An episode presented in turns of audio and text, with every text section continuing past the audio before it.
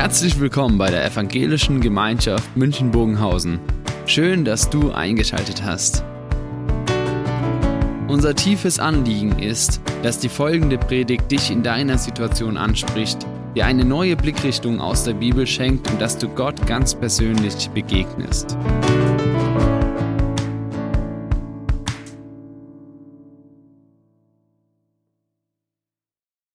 Das ist die Frage, was kostet und was bringt mir mein Glaube? Ich weiß nicht, wie es euch geht. Ich bin gerne Schnäppchenjäger. Und als ich mir ein Tablet gekauft habe, da habe ich mich so richtig gefreut, als ich ein paar Tage später noch mal reingeschaut habe und da war es deutlich teurer. Da habe ich gedacht, Mensch, das hat sich richtig gelohnt. Ja, und so geht es auch bei anderen Dingen. Ja, äh, also so Schnäppchen, ja, kostet wenig, bringt viel. Damit könnte man so richtig leben. Mancher lebt auch sein Glauben so. Dass man sagt, er kostet nicht viel, aber er bringt mir sehr viel. Ja, ich muss ganz wenig dafür einsetzen, aber es kommt unheimlich viel für mich dabei heraus. Und mit dieser Haltung versucht man dann auch Glauben so effektiv wie möglich zu leben, mit der, immer mit der Frage, ja, was habe ich davon? Kostet wenig, bringt viel, idealste. Ja, wenn Gott recht anspruchslos ist, aber treu liefert, ist es natürlich eine extrem gute Angelegenheit eigentlich ganz anders, wie es Jesus erlebt hat. Er war auf dem Weg nach Jerusalem, so berichtet Markus. Und er hat vor Augen gehabt, dort in Jerusalem, da wartet der Tod auf ihn. Und dieser Tod ist etwas, was er für uns getan hat. Er sagt, ich sterbe am Kreuz, um euch mit Gott zu versöhnen, das zu tun, was ihr nicht könnt, eure Trennung von Gott zu Ende zu gehen, damit ihr neu mit Gott in Beziehung treten könnt. Und hätte man Jesus gesagt, Jesus ist das etwas, was dir viel bringt und nichts kostet, dann hätte er gesagt, nee, genau umgekehrt. Er sagt, davon habe ich nichts. Und es kostet mich alles, aber ihr habt alles. Und auf diesem Weg nach Jerusalem, wo Jesus das so vor Augen hatte, haben sich einige Begegnungen, Gespräche ereignet. Und eines, was dann vorher berichtet wird, dass Menschen Kinder zu Jesus gebracht haben, damit er sie segnend berührt, in diese ganze Zuwendung Gottes über ihrem Leben zuspricht. Dann hat er diese Kinder zum Vorbild gemacht und sagt, jeder, der sich so beschenken lässt, einfach so ganz schlicht, der hat Anteil an dieser Herrschaft Gottes, die mit mir angebrochen ist und die sichtbar hereinbrechen wird in diese Welt. Und dann ein paar Meter weiter kommt ein Mann zu ihm und diesem Mann, den hat's ganz stark beschäftigt mit seiner ganz entscheidenden Frage. Da hat Jesus von der Herrschaft Gottes zu den Kindern gesprochen und er sagt, hey, das ist mein Thema. Und das, was diesen Mann geprägt hat, war die Frage, was, was kostet Glaube, was bringt er mir? Und ich lese euch diese Begebenheit und ihr könnt es hier mitlesen aus Markus 10. Jesus machte sich wieder auf den Weg. Da kam ein Mann angelaufen er fiel vor ihm auf die Knie und fragte ihn, guter Lehrer, was muss ich tun, damit ich das ewige Leben bekomme? Jesus antwortete, warum nennst du mich gut? Niemand ist gut außer dem einen, nämlich Gott. Du kennst doch die Gebote. Du sollst nicht töten, sollst nicht Ehe brechen, du sollst nicht stehen, du sollst keine falschen Aussagen machen, du sollst niemand um das bringen, was ihm zusteht. Du sollst deinen Vater und deine Mutter ehren und für sie sorgen. Aber der Mann sagte, Lehrer, das habe ich seit ich von Jugend an, das habe ich alles seit meiner Jugend befolgt.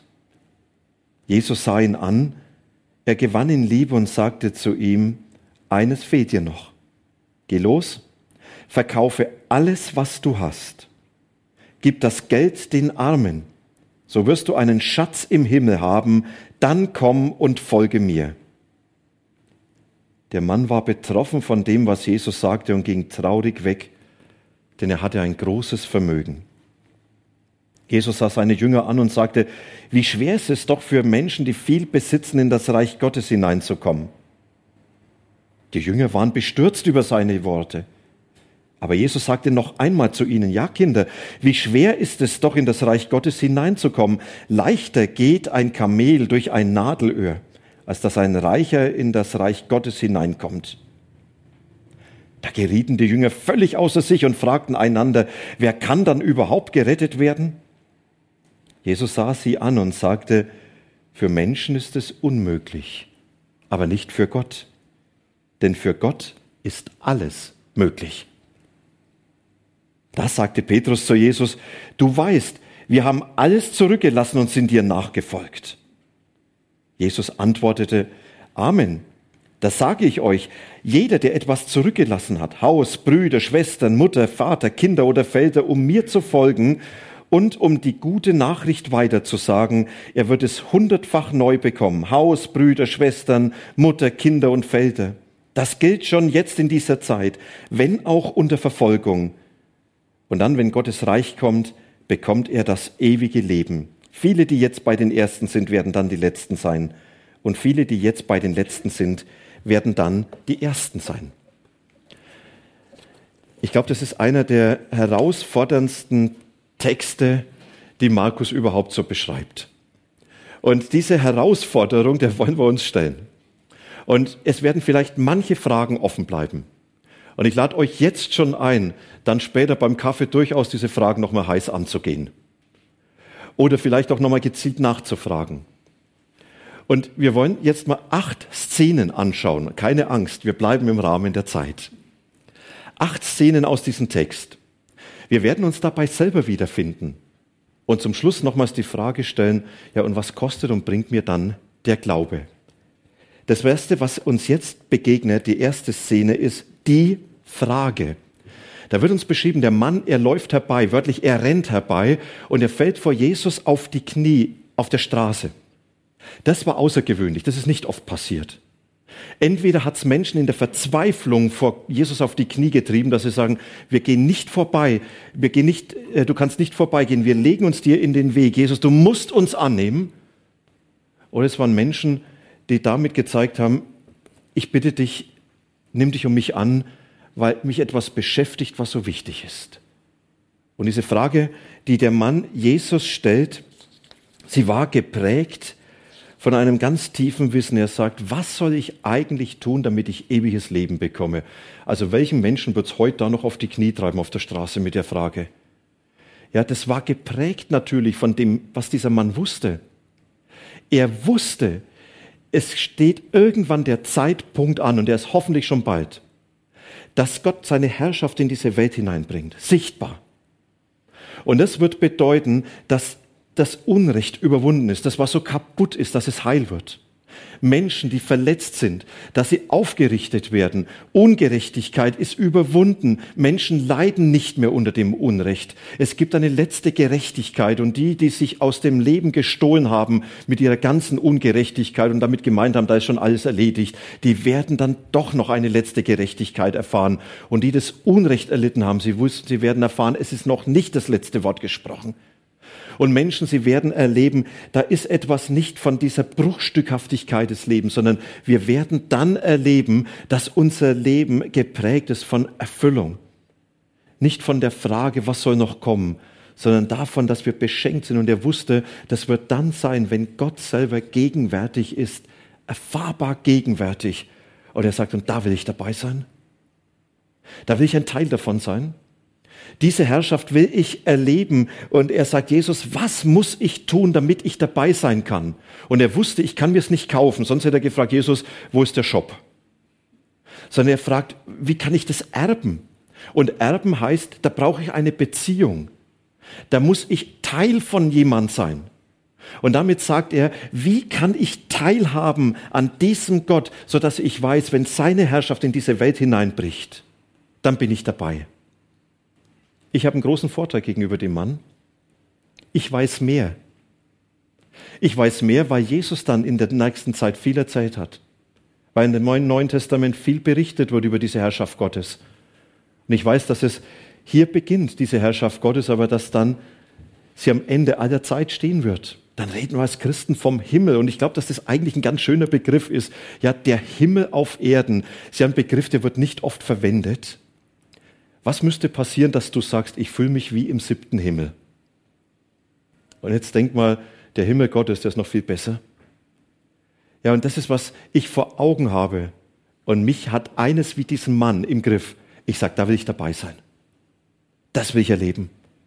Ja, dort, wo alles zum Ziel kommt, dort, wo nichts mehr offen ist. Ja, das, das ist absolut gut. Ja, das ist besser als Oktoberfest. Das ist besser als der schönste Abend mit deiner Liebsten. Ja, das ist schöner als das, was du dir einfach als Traumurlaub vorstellst. Das ist, das ist so viel besser. Und ich sage, da will ich dabei sein. Das ist die Frage. Wie habe ich Anteil? Und dann kommt gleich die Klarstellung von Jesus. Er antwortet gar nicht richtig darauf, sondern er sagt, du, äh, Moment, Fehler. Was nennst du mich gut? Gut ist nur eine, Gott. Und da geht er auf das ein, dass er erlebt, dieser Mensch, er sieht in Jesus nur den Rabbi, den guten Meister. Er sieht in ihm nicht den Messias, Gott selber. Und jetzt greift er auf das Glaubensbekenntnis der Israeliten zurück, dass dieser fromme Mann jeden Tag zweimal gesprochen hat, früh und abend. Und was sich bekannt hat zu dem einen Gott und damit zu seiner Autorität und seiner Herrschaft und am Morgen bekannt hat, in diesem Bekenntnis zu diesem Gott, deine Autorität und Herrschaft, sie sollen mich über diesen Tag begleiten und am Abend nochmals bekannt hat, dieses Glaubensbekenntnis und sagen, dieser Tag, er steht zurück in deiner Herrschaft und deiner Autorität. Und Jesus, er greift auf dieses Glaubensbekenntnis zurück, wenn er sagt, du, du musst eines vor Augen haben, es gibt nur einen Gott und das ist der Gute. Und zu diesem Gott bekennst du dich. Den musst du vor Augen haben. Das ist die Folge für alles, was danach kommt. Das ist die Grundlage für unser weiteres Gespräch. Es geht um diesen Gott, um seine Autorität und um seine Herrschaft. Und wenn du mir die Frage stellst, was muss ich tun, an diesem Gott Anteil zu haben, an seiner Herrschaft, dann müssen wir diesen Gott vor Augen haben. Als Autorität und als letzter, der die Macht und die Verfügungsgewalt über alles haben soll. Das ist für uns genauso wie das Weiterdenken die Grundlage. Und dann kommt ein Problem. Und Jesus, er deckt das Problem des Mannes auf. Was war sein Problem? Nicht der Reichtum. Jesus, er führt ihn die Gebote vor Augen und sagt, du kennst doch die Gebote. Sollst kein töten, auch nicht, wenn du es möchtest. Ehebrechen nicht und ja, ganze Litanei. Und der Mann sagt, habe ich alles gehalten, seitdem ich 13 Jahre alt war. Vor Gott die Verantwortung für mein Leben übernommen habe. Und da ist nichts offen. Ich bin mir nicht bewusst, dass ich irgendwas getan habe. Mein Reflex wäre, boah, bist du arrogant. Jetzt lass uns mal ein bisschen Sündensuchen spielen. Jetzt lass uns mal reden über. Fällt euch auf, Jesus macht es gar nicht, er nimmt den ernst. Er sagt, ja, du mühst dich und du versuchst so gerecht, wie es möglich ist, vor Gott zu leben. Und ähnlich hat ja Paulus gesagt, er sagt, ich war vor dem Gesetz Gottes, war ich unantastbar, ich war untadelig. Ich habe gelebt, wie Gott es wollte, ich habe erfüllt und wenn was offen geblieben ist, habe ich alle Ersatzdinge getan. Und Jesus, er sagt diesen Menschen, und genau da ist dein Problem. Das ist dein Problem. Nicht, dass du dich überschätzt, sondern dein Glaube hat dich im Mittelpunkt und nicht Gott. Dein Glaube lebt von dem, was du tust. Deshalb auch die Frage, was muss ich tun, um zu erben? Er sagt, es ist ein absolut menschenzentrierter Glaube und bei dieser Form von Glauben kann dir sogar Gott abhanden kommen. Dann lebst du ein religiöses System, indem du sagst, ich liefere, ich bringe und ich mache und Gott, er ist derjenige, der eigentlich nur die Argumentationshilfe ist, damit ich das tue. Da ereignet sich keine Beziehung mehr, sondern das ist nur noch, ich habe zu tun und ich und ich und ich. Und deshalb sagt Jesus, eins fehlt dir noch. Und dieses eines das Wesentliche, dir fehlt Gott. Du bist nur religiös. Wo ist die Beziehung? Wo ist das, was dein Glauben trägt? Dein Glaube lebt doch nur von dem, was du tust. Wisst ihr, ein Glaube, der uns als Mensch im Mittelpunkt hat, ist kein Glaube. Das ist nur noch religiöses Verhalten. Wenn ich sage, ich mache doch, ich bete ab und so, ich besuche Gott, ich bin Mitglied, ich, ich, ich mache dieses und jenes und ich mache und ich mache, dann gibt es nur Ausdruck von meiner Religion, aber sagt noch lange nichts über meine Beziehung zu ihm. Und das ist, was Jesus dem Mann sagt, hey, du hast ein Problem. Und dein Problem heißt, du lebst einen Glauben, bei dem du im Mittelpunkt stehst. Und dann kommt die ganz große Herausforderung, nämlich die Vertrauens- und die Machtfrage und das, was Jesus jetzt tut, das tut er nicht, um den Menschen bloßzustellen. Markus betont es extra noch, als Jesus diesen Menschen sieht mit seinem aufrichtigen Mühen und Ringen, der dann irgendwo so aus der Kurve getragen worden ist. Da sagt er Jesus, er gewinnt diesen Menschen lieb. Ja, er sagt, du bist mir so wertvoll. Ja, das ist, das ist für mich anziehend, sagt Jesus. Ich will dir helfen. Ich will dir das Beste tun. Ich will, dass du Gott wieder neu begegnest und dass du das Leben kennenlernst, was von Gott geprägt ist. Und dann wird's hammerhart. Und dann kommt jetzt eine Behandlung, die wie auf der Krebsstation ist. Wo der Arzt nicht sagt, Krebs, Standard F, ja, machen wir drei Chemo, vier Bestrahlungen, fünf OPs und dann, das funktioniert bei jedem. Sondern er sagt, du bekommst jetzt eine auf dich zugeschnittene Therapie. Und diese Therapie, junger Mann, sagt er, die heißt für dich, geh, verkauf alles, was du hast gib den Erlös den Arm, dann hast du einen Schatz im Himmel und dann komm und folge mir. Was hört ihr, was das Zentrale ist? Ja, die meisten sagen, das Zentrale heißt, verkauf, was du hast. Nein, das Zentrale heißt, komm und folg mir. Und löst dich von allem, was dich abhält, mir nachzufolgen. Und damit stellt Jesus diesem Menschen die Frage, du, auf wen oder was vertraust du eigentlich? Wer oder was trägt eigentlich dein Leben? Was gibt dir Sicherheit? Wer oder was bestimmt dein Denken, dein Handeln, deine Moral? Wer oder was bestimmt, wofür du lebst? Wer oder was ist derjenige, der, an dem du Erfüllung, an dem du Sinn, an dem du Wert festmachst? Wer oder was ist das, was dein ganzes Leben im letzten im Griff hat? Jesus erstellt hier keine andere Frage als, wer ist eigentlich dein Gott?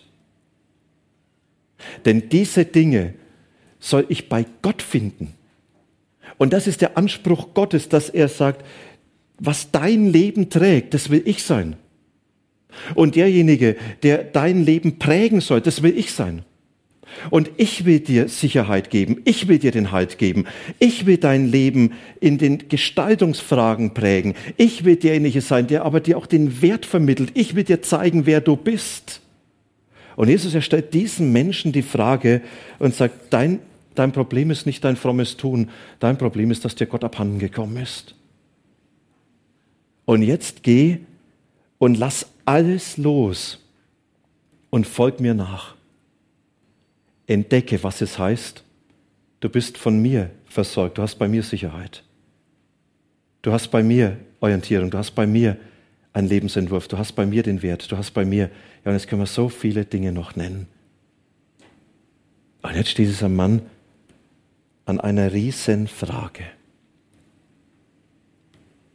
Will ich oder will ich nicht?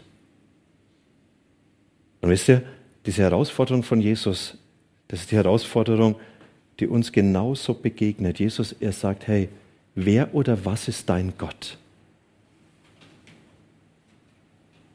Was trägt dein Leben?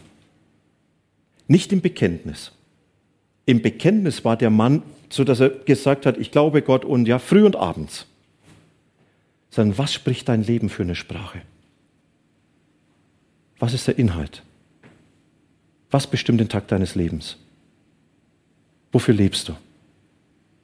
Und Jesus sagt, eigentlich möchte ich, dass du mir folgst.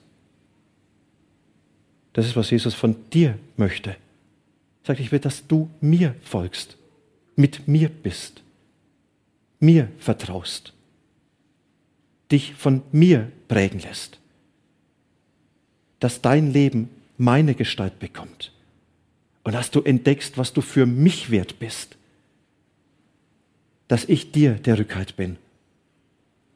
Und Jesus sagt, was hält dich davon ab? Wer oder was ist dein Gott? Und dann kommt es zu dieser ganz großen Frage der Entscheidung. Und die Entscheidung heißt im letzten, gehe ich oder gehe ich nicht. Der Mann, von dem wird berichtet, dass er traurig wird. Dass wie ein Schatten über sein Gesicht liegt, heißt dann wörtlich. Und dass er traurig weggeht und sagt, nee, das ist zu teuer. Das will ich nicht. Glauben ja. Jesus nachfolgen ja, aber nicht so konsequent. Fromm sein ja, aber nicht so radikal. Jesus, du darfst Herr sein, ja, aber nicht in allem. Ja, und er merkt auf einmal, das funktioniert nicht. Jesus hat einen absoluten Anspruch gestellt. Entweder bin ich dein Gott oder ich bin's nicht. Entweder folgst du mir oder folgst mir nicht. Wisst ihr, es gibt Dinge, da kann ich nicht halb sagen. Ja, ich kann nicht halb geboren werden. Funktioniert nicht. Ja, ich, ich kann nicht auf der Straße rechts und links zugleich laufen. Ja, ich muss mich postieren und das erlebt er und sagt, ich muss jetzt eine Entscheidung treffen. Lasse ich mich darauf ein und bin ich bereit, das zu opfern, was mein Leben an Überzeugung, an Anspruch ausmacht oder nicht? Und er trifft Entscheidungen und geht traurig weg. Und diese Traurigkeit ist gut, weil die ihn noch nicht fertig sein lässt. Er geht nicht weg zufrieden und sagt, ich habe es richtig gemacht. Und das ist der hoffnungsvolle Ansatzpunkt, dass er weiterfragt, vielleicht doch bei Jesus ankommt. Und wisst ihr, und Jesus akzeptiert diese Entscheidung. Er sagt, jeder hat das Recht, sich für oder gegen mich zu entscheiden.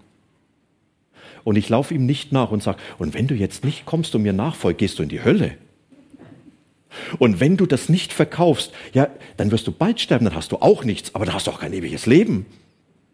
Wisst ihr, das sind wir fromm, dann bauen wir Druck auf. Sein Jesus, von ihm heißt, er liebt diesen Menschen und diese Liebe heißt, mit dir bin ich noch nicht fertig. Jesus akzeptiert diese Entscheidung. Und dann kommt das große Entsetzen. Das Entsetzen, Jesus er benennt es ganz deutlich.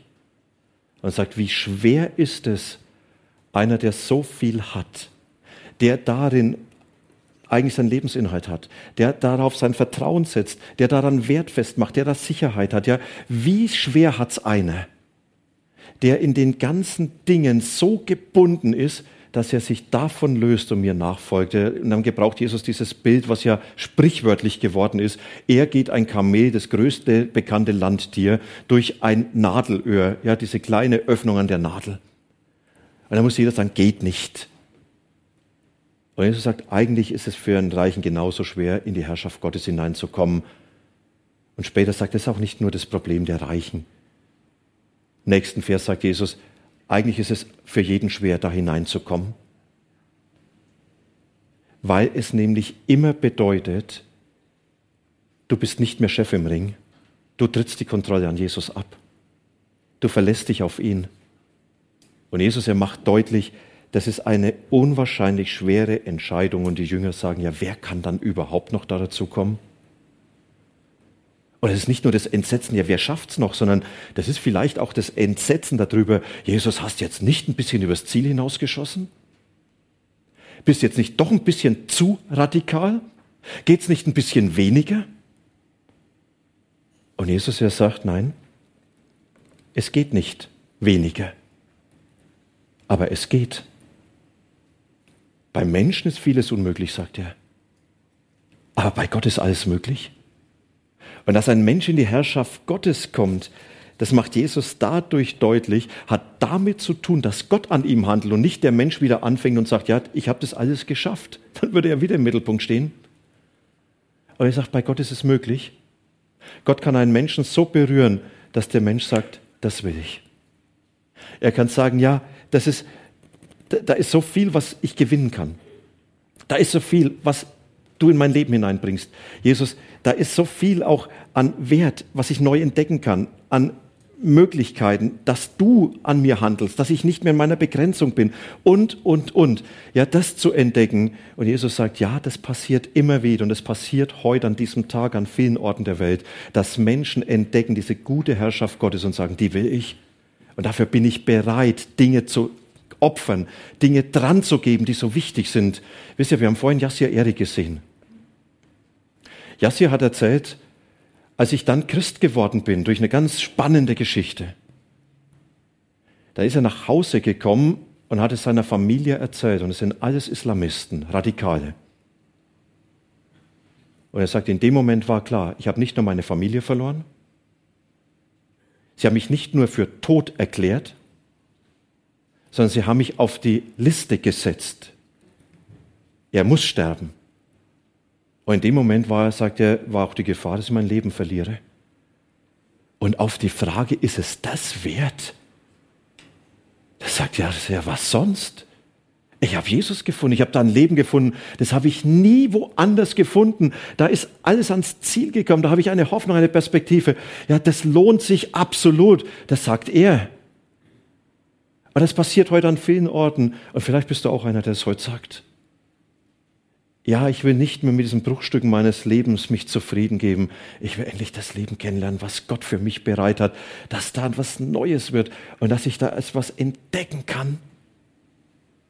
Ja, das ist möglich bei Gott. Und deshalb mach dich nicht auf die Suche und sag, ich will, ich will, sondern begegne doch Jesus und sag, zeig mir, was dieses Leben ausmacht. Und dann kommt eine spannende Frage und das ist, dass Petrus sagt, ja, Jesus und wir, wir haben doch alles verlassen. Unsere Lebensgrundlage, unsere Häuser. Wir sind mit dir. Und was ist jetzt mit uns?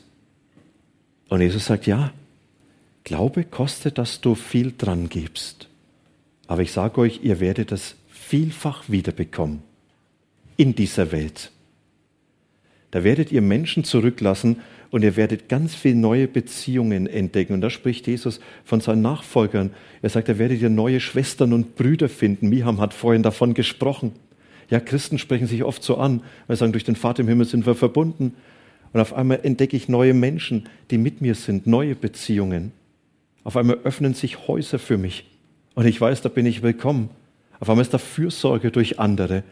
Und Jesus sagt, hey, wer, wer etwas dran gibt für mich, der wird es vielfach wiederbekommen. Er sagt, wenn auch unter Verfolgung, die Verhältnisse sind nicht gut in dieser Welt. Aber ich werde euch beschenken. Und in der zukünftigen Welt, da habt ihr das ewige Leben. Und ewiges Leben, das ist für uns vielleicht eher ewige Langweile so, dass man denkt, naja, ewiges Leben, wie stelle ich mir das vor? Für diesen Menschen, für Petrus, war ewiges Leben der Code für das Beste, das Schönste. Stell dir das Beste vor, ja, und es ist noch viel besser. Er sagt, das warte dann. Und das wirst du bekommen. Dafür lohnt es sich, Opfer zu bringen. Und jetzt sind wir bei der Frage, was kostet und bringt der Glaube? Ich nenne nur noch mal ein paar Dinge aus dem Text. Was kostet er? Er kostet meinen Anspruch. Ich habe die Dinge meines Lebens in der Hand. Ich entscheide. Ich bin Maß der Dinge. Und ich entscheide, welche Rolle Gott spielt. Und ich bestimme das Geschehen. Ich bestimme die Werte.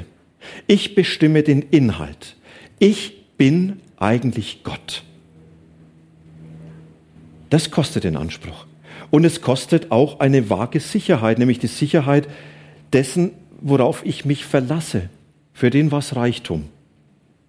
Wie schnell Reichtum weg sein kann, erlebt unsere Welt ja immer wieder. Man fragt mal Flüchtlinge, die alles zurücklassen mussten. Da denke ich an eine Frau aus Teheran, die sagt, weißt du dort, ich habe dort ein Haus stehen, das heute immer noch weit über eine Million Dollar wert wäre. Das ist ein Palast. Ist weg. Habe ich nie mehr. Wie schnell kann die Sicherheit oder das, worauf ich mich verlasse, weg sein? Meine Gesundheit, mein Erfolg, ja, das lasse ich los. Sag nein, das soll nicht mehr mein Leben tragen. Auch die Herrschaft, das, was mich besitzt, nicht was ich besitze, sondern was mich besitzt. Das, was mein Leben antreibt, wem ich diene, das kostet, das kann auch Beziehungen kosten, ja. Wie bei Yassir. Fangen wir zu merken, da ist kein Verständnis mehr. Jetzt ist er, jetzt ist er fromm geworden, religiös. Es kann auch Lebensinhalte und Pläne kosten. Zu sagen, dass Jesus auf einmal hineinreden darf, kann bedeuten, dass Jesus sagt, das nehme ich ernst. Du hast deinen Lebensplan, ich habe einen anderen. Wisst ihr, mein Lebensplan war Bäcker, eigene Bäckerei, Moto Guzzi, cooles Leben. Und dann hat Jesus gesagt, nee, Theologie, Pastor, Gemeinde, mehr als ein cooles Leben. Wisst ihr, da zerschießt dir die Pläne. Ich sage heute noch, danke Herr. Ja, Auch mal Mühen um Selbstgerechtigkeit, ja. Was muss ich tun, damit Gott mit mir ins Reine kommt? Das kostet's. Und was bringt's? Wisst ihr, ich könnte es auf hinschreiben. Es bringt die Herrschaft Gottes in meinem Leben. Wisst ihr, ich weiß mich, ich bin mit allem in Gottes Hand, egal was passiert. Mit allem. Ich bin keinem Schicksal ausgeliefert. In der Hand von diesem Vater im Himmel. Der trägt mein Leben. Der beherrscht die Dinge, die ich nie beherrschen kann. Das ist, was mein Leben trägt. Ich weiß, bei ihm habe ich eine Sicherheit, nämlich die Sicherheit, dass Jesus sagt, niemand und nichts kann dich aus meiner Hand reißen. Das ist der Rückhalt. Und ich muss keine Angst haben, dass er irgendwann weg ist. Nicht, dass ich irgendwann sage, jetzt habe ich mich nicht gut benommen, jetzt bist du nicht mehr da. Und ich habe neue Beziehungen, ja, Rückhalt bei Menschen. Wisst ihr, ich hätte euch nie kennengelernt, wenn ich nicht Jesus kennengelernt hätte. Und noch ganz viel andere. Ja, auf einmal zu sagen, Mensch, da gibt ein Reichtum Gottes durch Menschen in mein Leben hinein. Und dazu gehören dann natürlich nicht nur Dinge, sondern auch neue Lebenspläne, neue Lebensinhalte. Ja, dass ich merke, Mensch, da ist jetzt etwas, ja, da kommen so ganz andere Dinge, die wichtig werden. Und es lohnt sich dafür. Ja, und Motto Guzzi ist es halt dann nicht. Bäckerei ist es dann halt nicht. Ja, aber da kommt auf einmal, dass man merkt, das sind Menschen, die in ihrem Leben Jesus näher kommen, die heil werden können. Hey, das ist besser als eine Bäckerei. Das sind Beziehungen, die auf einmal heil werden. Das ist besser als Brötchen backen. Das ist auf einmal Menschen, die Hoffnung schöpfen. Das ist doch viel besser als was. Ja? Und dann gehört dazu, was es bringt, das ist einfach auch Erfahrung. Ja, ich kann Gott vertrauen. Und ich erlebe, dass er das Leben trägt. Und dazu gehört, dass ich unter seinem Ja leben darf. Zu wissen, ich bin von ihm bejaht, angenommen, das gibt mir den Wert. Er ist derjenige, für den ich kostbar bin. Und dazu gehören auch Herausforderungen. Das bringt der Glaube auch. Und diese Herausforderungen sind nicht immer schöne Herausforderungen, aber es sind Herausforderungen, an denen ich wachse, an denen mein Charakter entwickelt wird, an dem Jesus etwas tut. Und nicht zuletzt, ich habe den Himmel vor Augen. Weil ich habe schon immer wieder erzählt, wisst ihr, wenn du dann in eine OP gehst, wo du nicht weißt, wie endet sie, und dir wird dann bewusst, im schlimmsten Fall mache ich die Augen im Himmel auf. Das ist ziemlich gut. Das hat mir was in mein Leben hineingegeben. Und ich könnte noch so viel nehmen. Ja, was habe ich vom Glauben? Der Mann hat auf diese Kostenseite gesagt und hat gesagt, nee, ist mir zu teuer. Und ich bin so dankbar, dass es Gott nicht unmöglich war, mir diese linke Seite ins Leben hinein zu verankern. Und das möchte er bei dir auch. Wir hören jetzt Musikstück und dann beten wir.